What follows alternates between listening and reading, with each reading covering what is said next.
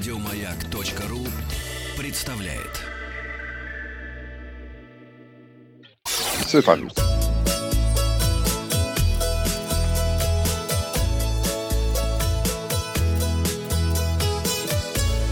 Роза ветров. Здравствуйте, у микрофона Павел Картаев. Вы слушаете обзор новостей в сфере туризма. Новости короткой строкой. Москва поднялась на четвертое место в рейтинге 100 лучших городов мира. Возглавляет список лучшие города для жизни, работы, инвестиций, посещения Лондон. Второе место у Нью-Йорка. На третьей строчке Париж. Но Москва уже на четвертом месте еще чуть-чуть. И мы потесним этот туманный Альбион. Более 130 вернувшихся из-за рубежа и не оповестивших о прохождении теста на COVID-19 москвичей оштрафованы по решению суда на общую сумму почти в миллион восемьсот тысяч рублей, сообщает управление Роспотребнадзора по Москве. Повнимательнее, товарищи. Продажи туров на горнолыжные курорты Сочи выросли на 30%. Российские туристы активно приобретают туры на горнолыжные курорты Красной Поляны, поскольку границы Евросоюза по-прежнему закрыты, и путешественникам пока недоступны популярные курорты Франции, Австрии, Италии и других стран. А кататься хочется. Хочется, да.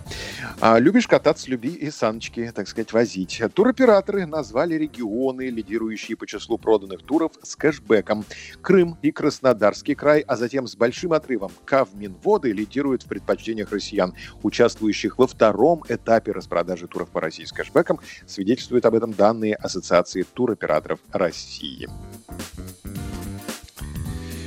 И у нас уже на носу буквально новогодние каникулы. Россияне назвали города для новогоднего отдыха. В топ популярных городов попали Краснодар и Калининград на четвертом месте рейтинга Москва и Санкт-Петербург. Также россияне выбирают для отдыха минеральные воды Уфу, Симферополь, Новосибирск. Большинство россиян собираются встретить Новый год в Сочи. На горнолыжных курортах. Да, да, да, да, да. А в турагентствах оценивают как очень слабые продажи туров на ноябрьские праздники и школьные каникулы. Туристы опасаются бронировать отдых из-за ситуации с коронавирусом, сообщила пресс-секретарь Российского союза туриндустрии Ирина Тюрина. А на развороте материал агентства РИА Новости под заголовком названы популярные маршруты для путешествий на День народного единства. Хоть э, и неохотно бронируются, но все-таки есть у нас список популярных маршрутов. Подробности. В этом году День народного единства выпадает на среду. Можно взять два дня отпуска до или после праздника, объединив поездку с выходными, то есть путешествие может длиться целых пять дней. Наиболее бюджетные предложения доступны жителям Москвы. В начале ноября они могут отправиться на самолете в Ярославль за 2000 рублей, в Псков за 2100 рублей, в Курган за 2400 рублей. Чуть дороже обойдется перелет в Санкт-Петербург – 2700 рублей. Из северной столицы на ноябрьские праздники дешевле всего лететь в Москву. Билет в оба конца будет стоить всего 2200 рублей. Другие путешествия несколько дороже. За 4000 рублей можно посмотреть Ярославль, а добавив еще 600 рублей Уфу, Калининград и Киров.